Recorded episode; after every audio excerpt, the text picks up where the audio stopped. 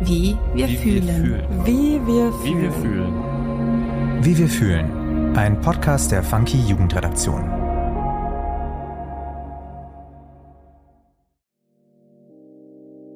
Hi, ich bin Nina und du hörst den neuen Funky Podcast Wie wir fühlen. Hier übernimmt die Gen Z das Wort und thematisiert all das, was ihr Leben auf den Kopf stellt. In dieser Staffel dreht sich alles um die Frage, wer oder was prägt eigentlich unsere Identität. In der heutigen Folge habe ich Vanessa Eisenhardt zu Gast. Schon von klein auf stellte Vanessa viele Fragen und liebte es, auf Spurensuche zu gehen. Ob auf dem Dachboden ihrer Großmutter oder später dann im Bundesarchiv. Doch das, was sie findet, wirft immer wieder neue Fragen auf, die wiederum mit ihrer eigenen Identität verknüpft sind.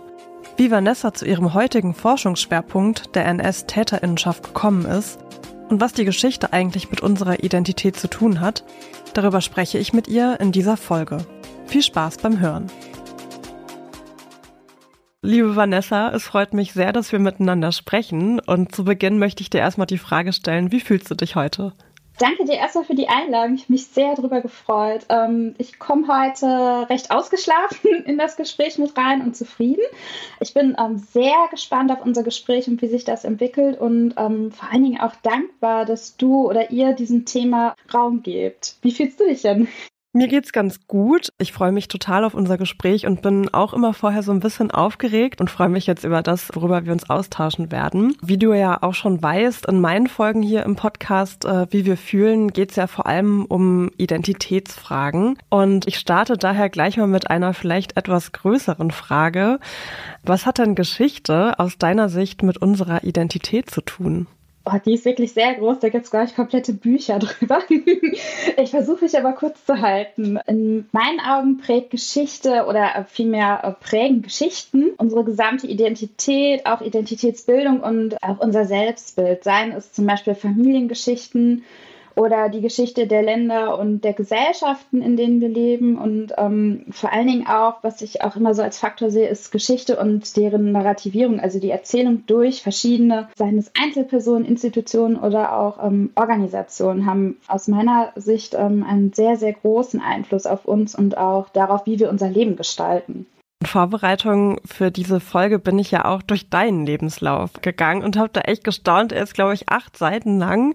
Also erstmal Chapeau dafür. Vielleicht für diejenigen, die sich äh, jetzt noch nicht so mit dir beschäftigt haben wie ich, magst du dich vielleicht einmal ganz kurz vorstellen, wer bist du eigentlich und was machst du so? Ich bin Vanessa, ich bin 34. Ich habe Geschichte und evangelische Theologie auf Lehramt studiert und habe eine ganze Zeit lang auch geforscht und habe so für mich einen Schwerpunkt im Studium, aber auch schon vorher ausgebildet im Bereich von NS, also eine Geschichte des Nationalsozialismus. Und ich mache also so eine Mischung aus Wissenschaft. Ich habe eine ganze Zeit lang geforscht, ich war auch an der Uni mit dabei und hatte auch ein Dissertationsprojekt, was aber nicht beendet ist und habe aber auch, ich glaube, so mit äh, 25, 26 angefangen, erst ehrenamtlich und später auch hauptamtlich in der politischen Bildungsarbeit tätig zu werden. Das heißt, ich mache so eine Mischung aus, ich forsche und möchte aber auch gerne, dass diese Forschung nicht quasi an der Uni bleibt und dieses äh, Wissen halt exklusiv bleibt, sondern zum Beispiel auch Eingang in der Bildungsarbeit, sei es in der Erwachsenenbildung, aber auch mit Kindern und Jugendlichen vor allen Dingen äh, Eingang findet. Und ich habe eine ganze Zeit lang Workshops zum Thema Holocaust Education, vor allen Dingen auch ähm, mit dem Schwerpunkt Interviews von Überlebenden der Shoah und des Holocaust und Poraimos gemacht mit Kindern und Jugendlichen ab Klasse 4 bis rauf zu 12 oder 13, je nachdem, in welcher Schule man ist. Genau. Manchmal war ich auch mit in der Erwachsenenbildung. Auf jeden Fall sehr, sehr spannend. Da werden wir jetzt gleich noch so ein bisschen in die äh, Tiefe gehen. Und du benennst ja auch in deinem Lebenslauf äh, deine Forschungsinteressen oder Schwerpunkte.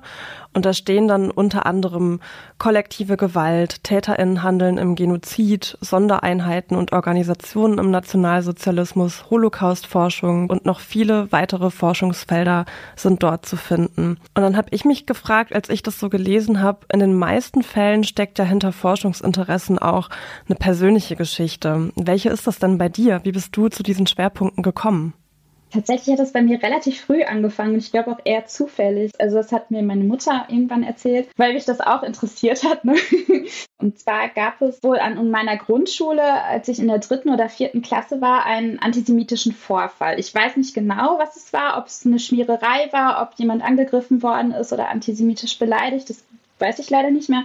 Habe ich auch nicht mehr gefunden. Es gab wohl keine Presse, keinen Pressebericht dazu. Und ähm, auf jeden Fall ist das wohl dann auch kurz im Unterricht thematisiert worden. Und bei mir war das dann so, also zumindest laut Erzählung meiner Mutter, dass ich da lauter Fragen gestellt habe, ne? wie, wie Kinder das dann halt immer machen, wenn sie mit dem Thema das erste Mal, also ich vermute, das erste Mal in Kontakt kommen. Heutzutage ist das ja auch ein bisschen anders. Da kommen Kinder ja viel, viel früher auch mit NS in Kontakt. Und ich scheine dann halt sehr viele Fragen gestellt zu haben, sodass meine Mutter mir wohl das äh, Tagebuch der Anne Frank zum Lesen gegeben hat, ne? was natürlich sehr früh war, ne? für neun oder zehn Jahre. Ich könnte mir vorstellen, dass das rückblickend noch mehr Fragen gegeben hat, anstatt Antworten.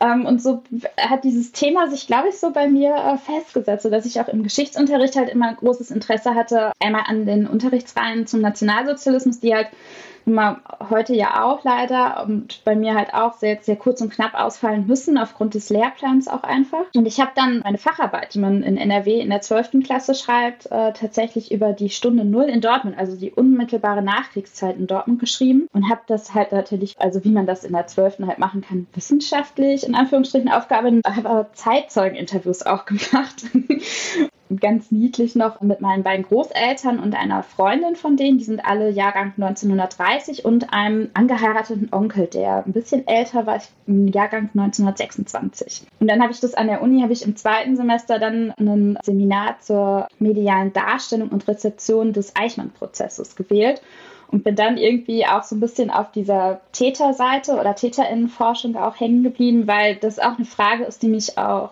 glaube ich, immer so rumgetrieben hatten und nicht nur diese Komplexität und das wahnsinnige Ausmaß der NS-Verbrechen, sondern auch die Frage, das haben, glaube ich, viele auch, das Warum und wie konnte das geschehen? Und so bin ich zur Täterinnen- und Gewaltforschung gekommen. Bin dann da auch geblieben, habe viele Seminare dazu belegt in der Uni und habe dann zum Beispiel auch meine Bachelorarbeit zu einem Gestapo-Beamten geschrieben, der in einem Dortmunder Gefängnis in der Steinwache, das ist heute eine Mann- und Gedenkstätte, zwischen 33 und 37, 150 Personen gefoltert hat und bin dann in meiner Masterarbeit und später auch in meinem Dissertationsprojekt zum SS-Sonderkommando Russland gekommen, was in Transnistrien und später auch auf der Krim und im Reichskommissariat Ukraine am Holocaust partizipiert hat. Und nebenbei habe ich dann ähm, ehrenamtlich und dann auch hauptamtlich in der politischen Bildungsarbeit, und bis ich gerade auch schon ein bisschen umrissen habe, halt angefangen. Da vor allen Dingen erstmal Holocaust Education und dann aber auch Antisemitismus-kritische Bildungsarbeit, auch oft mit dem Schwerpunkt, weil das oft nicht so gut abgedeckt werden kann in der Schule, ne, weil es dafür, glaube ich, auch nicht so viel Unterrichtsmaterial gibt da vor allen Dingen ähm, das Spektrum von NS-TäterInnenschaft im Nationalsozialismus. Super spannend, wie du diesen Weg jetzt gerade so beschreibst. Ich würde vielleicht noch mal so einen äh, Schritt zurückgehen zu der kindlichen Vanessa sozusagen, die die Fragen stellt. Es klingt ja so, als wäre das wie so ein Schneeballeffekt bei dir. Also, dass du dich mit einem Thema auseinandersetzt und dann poppen irgendwie immer mehr Fragen auf und es ist irgendwie nie die finale Antwort, sondern es führt eigentlich das eine Thema zum nächsten.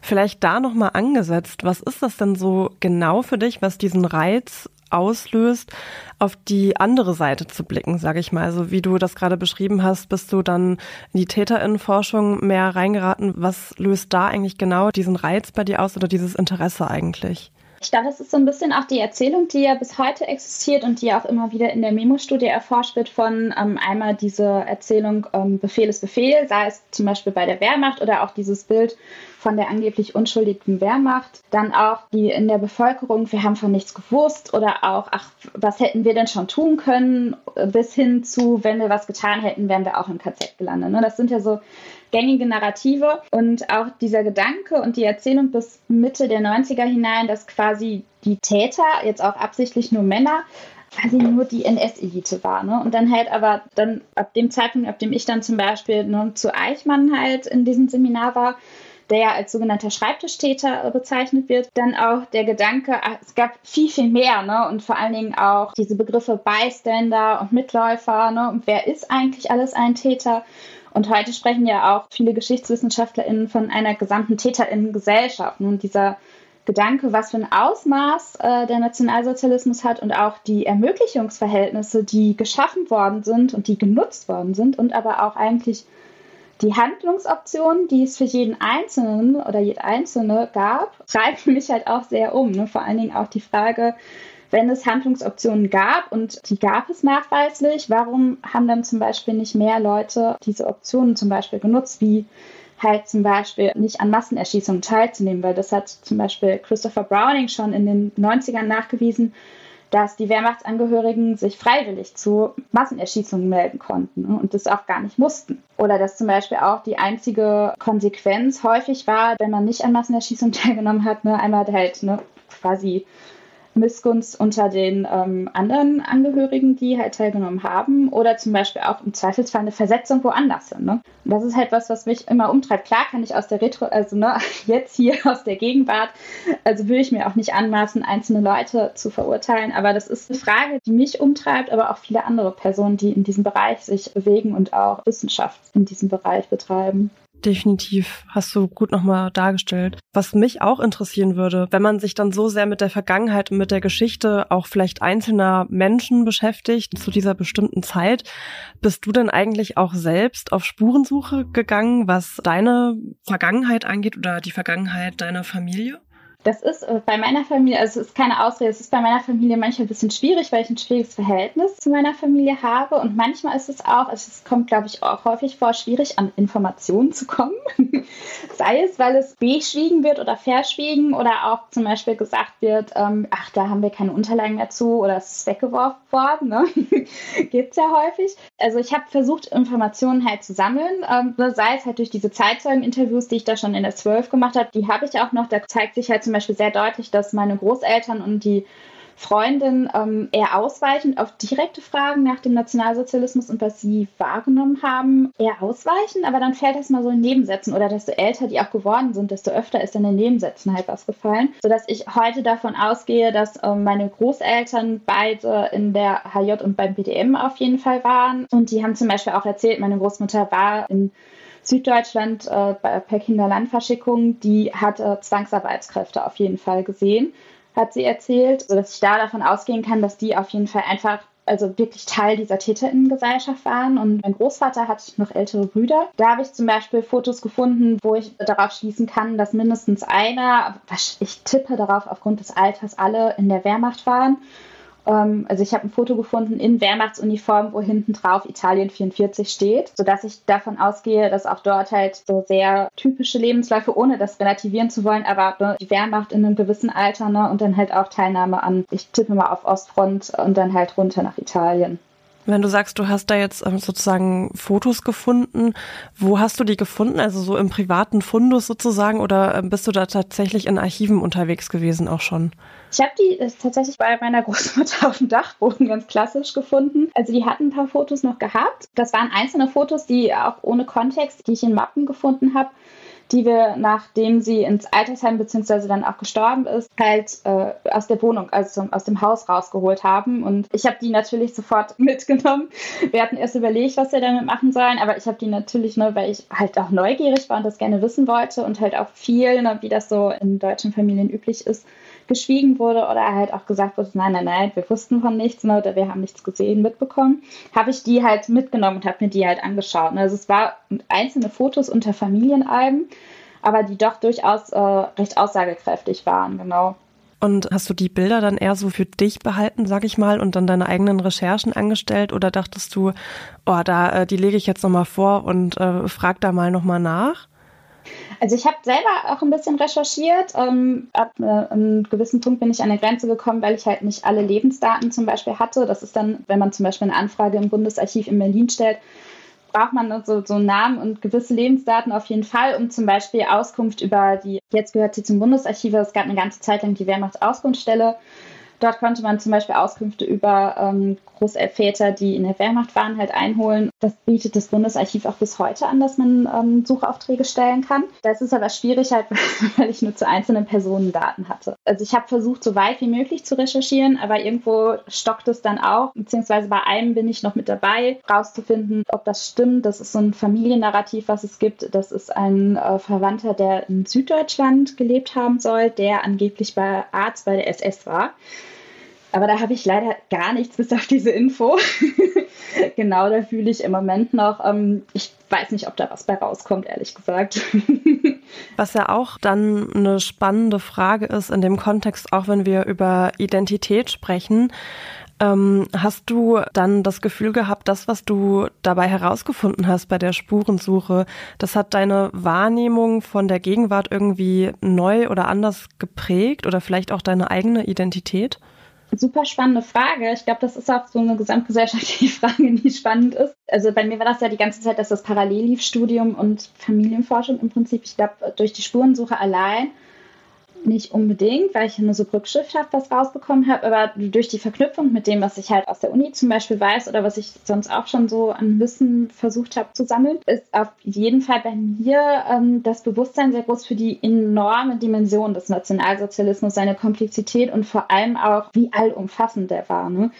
Und welche Auswirkungen es bis heute gibt. Das heißt also, für mich ist eigentlich der Schluss daraus, dass ähm, so gut wie jede Person, deren Familie im Nationalsozialismus im Deutschen Reich nicht verfolgt wurde oder zum Beispiel als sogenannte Aria galt, einen Nazi-Hintergrund hat. Ne? Und was halt ja bis heute auch Lebenssituationen oder auch Chancen und Möglichkeiten ne, beeinflusst, vor allen Dingen, wo man aufwächst, wie man aufwächst, welche Bildung man halt auch erreichen kann. Und das ist ähm, ein Bewusstsein, was bei mir hoffentlich, ich hoffe, das klingt jetzt nicht zu merkwürdig, sehr stark ist oder was ich halt immer so im Hinterkopf habe, vor allen Dingen auch bei der politischen Bildungsarbeit. Das kann ich mir bei dir natürlich besonders gut vorstellen, aber deswegen auch umso cooler, dass wir uns darüber austauschen, weil ich mir vorstellen kann, dass es vielleicht auch auf andere überschwappen könnte, ähm, die sich damit so auseinandersetzen. Wir bleiben bei großen Fragen und zwar würde ich dich auch gerne äh, fragen, was bedeutet denn Erinnern für dich persönlich? Erinnern wollte heute für mich vor allen Dingen Gedenken Verfolgte und Ermordete des äh, Nationalsozialismus, das Bewusstsein dafür, welche Faktoren und Voraussetzungen das ermöglicht haben. Um, Bewusstsein für fehlende Aufarbeitung natürlich der Täterinnenschaft, beziehungsweise auch, ne, wenn man ne, in Ästheterin wird erst ganz kurz bisher erforscht auch dafür das Bewusstsein zu haben. Dann vor allen Dingen auch für die Kontinuitäten und auch heutige Machtverhältnisse, da sprechen wir gleich noch kurz drüber transgenerationale Traumatisierung von Folgegenerationen, vor allen Dingen von Opfern, ähm, die bis heute auch diskriminiert werden und die das Trauma von ihren Verwandten und äh, Vorfahren bis heute auch in sich mittragen oder zum Beispiel auch dadurch bis heute wirtschaftliche und kulturelle Nachteile haben. Jetzt habe ich dich sozusagen persönlich gefragt, was bedeutet Erinnern für dich? Ich würde gern auch sozusagen den Schritt wagen auf die gesellschaftliche Ebene. Also welche Bedeutung können denn Erinnerung, ich habe es jetzt Erinnerung genannt, nicht gleich Erinnerungskultur für die Gesellschaft haben? Ich denke, dass Erinnerungen oder auch Erinnerungsnarrative, Erzählungen, wie vor allen Dingen, egal auf welcher Ebene die stattfinden, unsere Gesellschaft kom komplett formen. Dabei ist vor allem auch wichtig, wessen Erinnerungen wie und von wem erzählt werden und auch wozu sie zum Beispiel instrumentalisiert werden, sodass man glaube ich, wenn man heute sich in der Erinnerungskultur auch auf Veranstaltungen oder insgesamt in diesem Feld bewegt, vor allen Dingen sich damit beschäftigen wollte, wer was wie, vor allen Dingen auch über wen erzählt und ähm, was diese Personen damit machen. Das ist so ein bisschen das Stichwort auch zu Max Scholleck, zum Versöhnungstheater oder auch zu Michael Bodemann, das äh, Gedächtnistheater, ne, zu schauen, wer erzählt wie und was für eine Funktion hat das. Ne? Und vor allen Dingen auf wessen Erzählungen und Erinnerungen wird quasi von der Mehrheitsgesellschaft Wert gelegt, was wollen die auch hören, was wollen die nicht hören ne? oder was bekommt halt auch Raum. Also ich höre da gleich auch so ein bisschen eine kritische Einordnung raus. Also auch die Frage, aus welcher Perspektive vielleicht wird sich eigentlich erinnert an gewisse Dinge, die in der Vergangenheit passiert sind. Es gab auch ungefähr im März 2021 ein Hashtag, das viral ging. Du hast eben auch schon den Begriff in den Raum geworfen, und zwar das Hashtag Mein Nazi-Hintergrund. So habe ich dich tatsächlich auch gefunden. Ich habe nämlich wieder das Hashtag mal eingegeben im Internet und mal geschaut, wer hat sich dazu eigentlich noch damals geäußert. Und du hast dazu auch Vorträge gehalten und zu dem Hashtag gearbeitet, kann man sagen.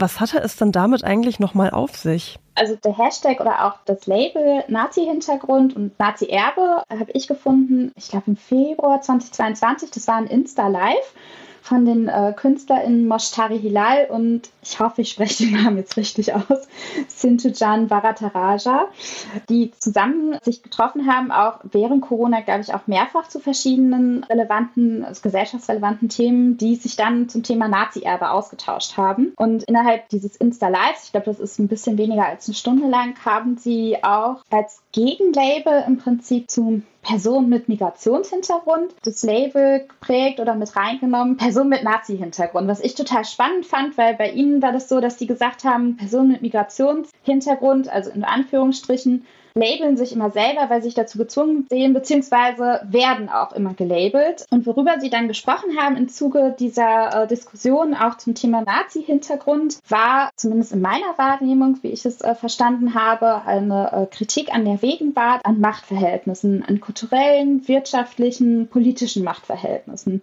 Sie haben zum Beispiel also äh, mit reingenommen, dass viele derjenigen, die heute äh, sehr viel Geld haben oder auch zum Beispiel auch kulturelle Macht, ähm, das daraus gezogen haben, dass ihre Familien während des Nationalsozialismus profitiert haben, sei es äh, zum Beispiel durch Kriegsgefangene, die Zwangsarbeit geleistet haben, zum Beispiel in Unternehmen, oder an sich, dass diese Unternehmen an äh, Kriegswirtschaft partizipiert haben und ähm, daraus Profit geschlagen haben. Und haben sehr stark auch gezeigt, welche Kontinuitäten es bis heute gibt und vor allen Dingen aber auch Kritik an heutigen Verhältnissen geübt. Und das, was ich dann zum Beispiel spannend fand, weswegen ich mich damit eingehender beschäftigt war, ist, dass das ZDF dann eine Kampagne gestartet hat, vor allen Dingen bei Twitter, hat äh, dazu aufgerufen, unter dem Hashtag mein Nazi-Hintergrund quasi seine Familiengeschichte zu erzählen und hat dann auch eine Reportage gemacht mit drei, ich meine, junge Erwachsene, die sich mit ihren Familienbiografien, Familiengeschichten auseinandergesetzt haben, die auch entsprechende Biografien hatten mit Nazi-Hintergrund, sage ich jetzt mal. Und bei Twitter, also dies ist nicht so sehr viral gegangen, aber es gibt ein paar Tweets dazu. Ist halt das Spannende, was ich beobachtet habe,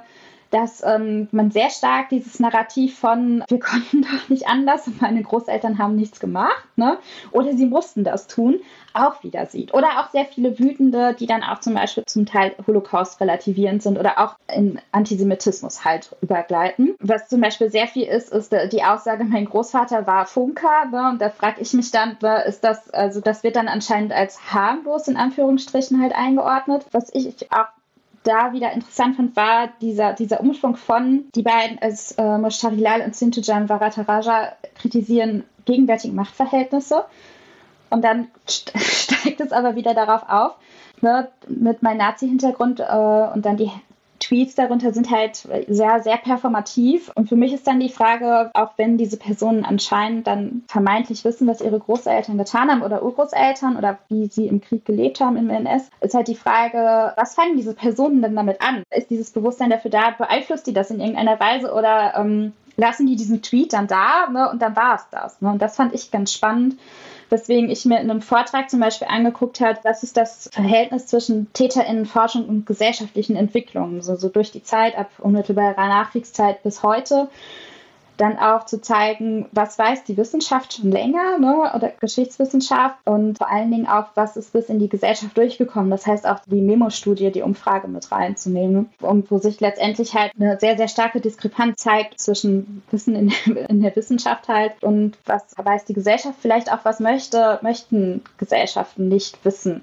oder nicht mit aufnehmen. Ne? Also auch in die Richtung von Harald Welzer, diese Studie, Opa war kein Nazi. Ne? Das fand ich halt ganz spannend dabei. Absolut. Ich hatte auch das Gefühl, wenn ich mich auch an diese Debatte zurückerinnere, dass es vor allen Dingen auch um so den Wunsch nach Transparenz ging bei dem Thema. Ne? Also ich glaube, in der Kritik stand die Besitzerin des Buchladens She Said, Emilia von Sänger. Ich glaube, das war dann auch, glaube ich, so ein bisschen ein heißes Thema dann in dem Kontext, aber da war dann auch, glaube ich, so äh, ein bisschen die Reaktion von ihr, von der Besitzerin des Buchladens, ähm, ich lege jetzt die Geschichte offen, ich hätte das auch vielleicht früher tun sollen. Ich glaube, auch eine Entschuldigung kam in dem Kontext, aber ich glaube, genau, daraus sprach so ein bisschen auch der Wunsch nach Transparenz. Wie gehen wir denn eigentlich mit diesem Nazi-Hintergrund um? Wird das offengelegt? Wird es nicht offengelegt? Ne? Das auch im Sinne einer Aufarbeitung. Ich habe mich dann gefragt, also ich habe mich dann auch erinnert, es gab einen Instagram-Kanal, der auch den gleichen Titel hatte, mein Nazi-Hintergrund, wo auch ganz individuelle Geschichten sozusagen gesammelt wurden. Und da dachte ich, da werde ich mal auf die Suche Suche gehen. Für die Folge werde ich bestimmt fündig habe den Instagram-Kanal nicht mehr gefunden, scheint gelöscht zu sein. Auch zu dem Hashtag generell wenig gefunden. Das ist jetzt vielleicht eine Frage, die wir beide so gar nicht beantworten können, aber ich habe mich dann gefragt, warum ist das denn wieder aus den sozialen Medien eigentlich verschwunden? Vielleicht steckt dahinter aber auch eigentlich mehr so die eigentliche Frage, warum sollte das denn wieder in Umlauf gebracht werden, deiner Meinung nach?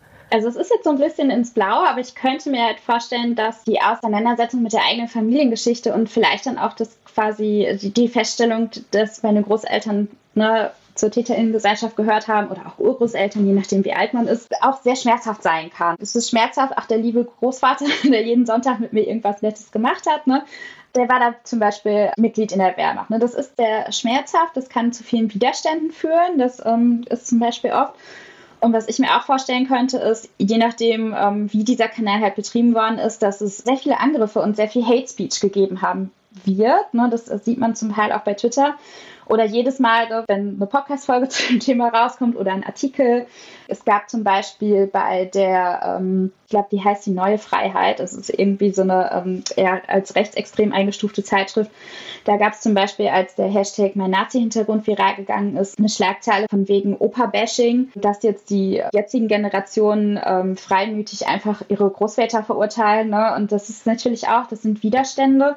Ich glaube, desto weiter man davon entfernt ist, desto unmittelbarer kann man auch wieder einen Zugang dazu finden. Zum Beispiel, ne, also ich bin jetzt ein Millennial mittendrin. Ich glaube, dass Gen Z, und das zeigt ja zum Beispiel auch die neue Jugendmemo-Studie, großes Interesse hat und ähm, auch einen anderen Zugang zu ihren Großeltern, Urgroßeltern finden kann, um ähm, sich zum Beispiel damit auseinanderzusetzen. Ich glaube, dass halt viele gesellschaftliche Faktoren auch in Sachen Erinnerungskultur und auch dieser Wunsch, das führt Max Scholleck zum Beispiel auch sehr gut aus, der Wiedergutwerdung der Deutschen, ne, die Darstellung als guter, geläuterter Deutscher, ne, der so viel erinnert. Ne, und dann halt aber auch immer nur am 27. Januar, 9.11. und am Volkstrauertag zum Beispiel.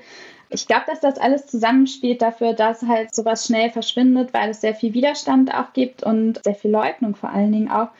Aber auch genau aus den Gründen finde ich, sollte man nicht unbedingt unter meinem Nazi-Hintergrund, aber ne, unter was anderem, aber auch nicht so performativ sich damit auseinandersetzen, sei es mit der eigenen Familiengeschichte oder auch mit der Gesamtgesellschaft oder zum Beispiel lokalhistorisch ist es auch immer total spannend. Ne? Wenn dann halt zum Beispiel Leute sagen, ach, in meinem kleinen Kaff, da ist nichts passiert und eigentlich kommt immer raus, dass sehr, sehr viel passiert ist. Ne? Das finde ich zum Beispiel auch einen sehr spannenden Ansatz. Zum Beispiel auch für SchülerInnen zu schauen, was, was ist vor meiner Haustür passiert. Ne? Ja, und hier in dem Podcast hatte ich auch Senita Huskic zu Gast und sie hat sich in ihrem autobiografischen Theaterstück Fliegende Eier von Sarajevo intensiv mit dem Bosnienkrieg auseinandergesetzt. Darin hat sie auch den Völkermord von Srebrenica zum Thema gemacht und dem Publikum aufgezeigt, wie sehr die Vergangenheit und die Gegenwart miteinander verzahnt sind und wie sehr die Geschichte Einfluss auf familiäre Traumata und die eigene Identitätsfindung hat. Was denkst du, Vanessa? Warum sollten sich denn gerade junge Menschen mehr mit ihrer eigenen Geschichte vielleicht auch kritisch auseinandersetzen? junge Menschen, die wahrscheinlich einen Nazi-Hintergrund haben, finde ich vor allen Dingen deutlich zu gucken, welche Privilegien habe ich, sei es White Privilege an sich, aber auch welche Privilegien gehen für mich oder meine Familie daraus hervor. Inwiefern hat meine Familie zum Beispiel auch im NS profitiert? Bei, bei Betroffenen zum Beispiel finde ich es sehr wichtig, also ich kann da jetzt auch nur aus der Außenperspektive sprechen, denke ich, ist es sehr, sehr wichtig für diejenigen zu schauen, welche äh, Traumatisierungen liegen in der Familie vor. Und sei es bei, bei Shoah-Überleben die mehrfache Traumatisierung, ein transgenerationales Trauma, aber auch gesellschaftliches, genozidales Trauma. Bei Sinti und Roma kommt zum Beispiel sehr, sehr viel gerade und äh, das war mir auch gar nicht so sehr bewusst, bevor ich mich damit mehr beschäftigt habe und vor allen Dingen auch vielen Instagram-Kanälen zum Beispiel gefolgt bin, ist die Tatsache einfach, dass alle heute lebenden Sinti und Roma quasi Nachkommen von Opfern sind, die im Nationalsozialismus ermordet oder mindestens verfolgt worden sind. Und das ist, glaube ich, auch was, äh, worüber wir uns ähm, insgesamt bewusst sein müssen. Ne? Und Srebrenica ist natürlich jetzt auch noch, noch unmittelbarer als der Nationalsozialismus, weil es erst so kurz her ist. Zum Beispiel für äh, Srebrenica gibt es in Deutschland sehr, sehr wenig Bewusstsein. Ich bin oft auf Veranstaltungen, wo gesagt wird, ja, ne, der Ukraine-Krieg, das ist das erste Mal in Europa, dass wir wieder Krieg haben, was ja überhaupt nicht stimmt. Ne? Und schon alleine das zeigt mir, wie wichtig es ist, sich mit eigener Identität, der eigenen Vergangenheit, der Familienvergangenheit zu beschäftigen. Sei es auf TäterInnenseite und auch das Bewusstsein, dass man aus einer TäterInnenfamilie, TäterInnen-Gesellschaft stammt. Ja, in dem Stück von Senita gab es auch so eine Szene, wo sie eigentlich ganz schön beschrieben hat, dass sie im Geschichtsunterricht die ganze Zeit darauf gewartet hat, dass mal darüber gesprochen wird, über den Bosnienkrieg. In ihrer Familie wurde nämlich nicht darüber gesprochen, was ja auch dieses klassische Schweigen eigentlich, ne, man möchte das irgendwie hinter sich lassen oder am liebsten gar nichts mehr äh, damit zu tun haben. Und dann wurde das aber nie thematisiert. Und das führt mich eigentlich auch so ein bisschen zu der Frage, in welchem Rahmen, äh, du hast ja auch gesagt, du gehst bald ins Referendariat, in welchem Rahmen kann denn eine solche Auseinandersetzung auch mit der eigenen Geschichte stattfinden? Was denkst du? Es ist, glaube ich, schwierig, vor allen Dingen, wenn man, äh, so wie im Bosnienkrieg oder ne, Personen, die den miterlebt haben oder Nachfahren sind, weil es auch so kurz her ist, da den Rahmen zu finden und vor allen Dingen auch erstmal eine Sprache zu finden, wie man das erzählen kann. Das, glaube ich, ist nämlich auch sehr, sehr schwer, überhaupt was Unsagbares sagbar zu machen, das überhaupt mit Sprache abzubilden, darüber sprechen zu können. Ich glaube, dass, oder ich schätze ein, dass wir auf jeden Fall Safe Spaces schaffen müssen und Möglichkeiten geben müssen, vor allen Dingen auch Förderungen, auch finanzielle Förderungen für Safe Spaces und für Organisationen, die aus den Communities selber herausstammen und auch mehr Bewusstsein dafür schaffen müssen, was dieses Trauma und auch transgenerationales Trauma mit Gesellschaft macht, mit Personen macht, wie das übertragen werden kann. Da gibt es ja auch viel Forschung zu und wie man so etwas sagbar machen kann und auch ein Bewusstsein dafür schaffen kann, warum Menschen und ihre Nachfahren so sind, wie sie sind. Ne? Absolut.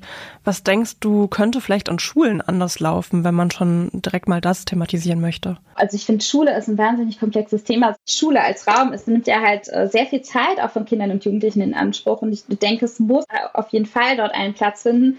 Was ich, glaube ich, schon mal gut fände, ist zum Beispiel, dass das Label Schule ohne Rassismus, Schule ohne Courage vielleicht korrigiert wird, ne? in Sachen Schule gegen Rassismus. Und ich weiß, die Zeit ist knapp, das Geld ist knapp, aber dass auch dieses Thema ähm, mehr Eingang findet. Oft ne, ist keine Zeit im Geschichtsunterricht oder in anderen Unterrichten, äh, in anderen Fächern, dafür da, um das zu thematisieren. Manchmal werden vor allen Dingen Geisteswissenschaften auch einfach weggekürzt an Schulen, was ich natürlich als Geisteswissenschaftlerin ne, sehr, sehr schade finde, weil ich es auch sehr relevant finde, vor allen Dingen über so etwas zu sprechen. Welche Form von Rassismus gibt es? Vor allen Dingen auch wie sind die miteinander verflochten oder das ist zum Beispiel auch das Konstrukt, also die ähm, Verflechtung zwischen Rechtsextremismus, Antifeminismus, Antisemitismus und den anderen Rassismen. Also viele kennen zum Beispiel Antislawismus gar nicht ne, als äh, Form von Rassismus. Und ich denke, das müsste mehr Raum haben, müsste aber auch mehr Förderung haben. Ne? Sei es, ähm, dass nicht der Bundeszentrale für politische Bildung halt äh, Mittel gekürzt werden. Also ich komme ja aus dem Bildungsbereich und ich komme aus Dauerbefristung, ne, wo ich halt Verträge habe, die vielleicht mal für ein Jahr sind oder zwei. Ähm, Bildungsreferenten werden oft nicht so gut bezahlt. Ne? Das ist ein gesamtgesellschaftliches Problem, ein strukturelles Problem, aber ich denke, dass man die politische Bildung mehr unterstützen sollte, sei es an schulischen äh, Lernorten als auch an außerschulischen Lernorten, die auch mehr Förderung einfach brauchen. Absolut. Jetzt hast du es eigentlich gerade auch schon so ein bisschen gesagt, aber ich würde jetzt tatsächlich zum Schluss des Gesprächs auch nochmal fragen, ganz offen fragen eigentlich, was wünschst du dir eigentlich für die Zukunft? Ich wünsche mir für die Zukunft mehr Stimmen und mehr wenn wir schon in der Thematik sind, mehr Macht für Communities und auch Stimmen aus den Communities, dass sie mehr Beachtung finden, dass ich nicht mehr sehe ähm, auf Konferenzen, dass ein Panel all male und all white ist. Es ist zwar ein strukturelles Problem, aber ich finde, dass es, also es gibt so viele tolle Stimmen, seien es WissenschaftlerInnen, Privatpersonen, die wahnsinniges Wissen haben, was aber auch entsprechend auch einfach vergütet werden muss. Sei es einfach durch einen gerechten Lohn, als auch durch Anerkennung und ähm, vor allen Dingen auch durch Förderung ne? und auch ein Abgeben und zur Seite treten aus Machtpositionen. Das finde ich war ein gutes Schlusswort, liebe Vanessa. Gibt es noch irgendwas, was du an der Stelle loswerden möchtest? Danke dir für das tolle Gespräch, für die tollen Fragen auf jeden Fall. Ich fand es sehr schön. Ich hoffe vielleicht, dass Personen auch ähm, ja, sich vielleicht auch einfach selber mit ihrer Familiengeschichte beschäftigen und sich auch einfach weiterbilden in Sachen Rassismus, Antisemitismus. Ich hoffe, dass wir das gemeinsam schaffen können, auch als woke Süßkartoffeln. vielen, vielen Dank, liebe Vanessa, für das Gespräch. Ich fand es auf jeden Fall sehr, sehr spannend und informativ und ich finde, es gibt eine gute Anregung, sich selber mit der eigenen Geschichte zu beschäftigen, aber auch vielleicht in Schulen Schulen oder Institutionen das Thema vielleicht auch anders und neu zu denken. Den Austausch mit Vanessa fand ich gerade richtig spannend. Ich nehme aus dem Gespräch vor allem mit, wie wichtig es ist, in die eigene Vergangenheit einzutauchen, um zu verstehen, woher komme ich eigentlich? Was ist in meiner Familie vorgefallen, über das nicht oder nur ungern gesprochen wird? Und warum? Vanessa weiß, wie sehr Vergangenes in die Gegenwart hineinwirken kann. Sie hat in der Folge wichtige Impulse mitgegeben, nicht nur für junge Menschen, sondern auch für größere Institutionen, um das Erinnern nie einseitig werden zu lassen. Vielen Dank, liebe Vanessa, für das Gespräch und euch vielen Dank fürs Zuhören. Wenn ihr keine weitere Folge mehr verpassen möchtet, dann abonniert doch gerne unseren Podcast. Vielen Dank und bis bald. Wie wir fühlen. Ein Podcast der Funky Jugendredaktion. Produktion und Redaktion Nina Sabo. Schnitt und Sound Markus Klose.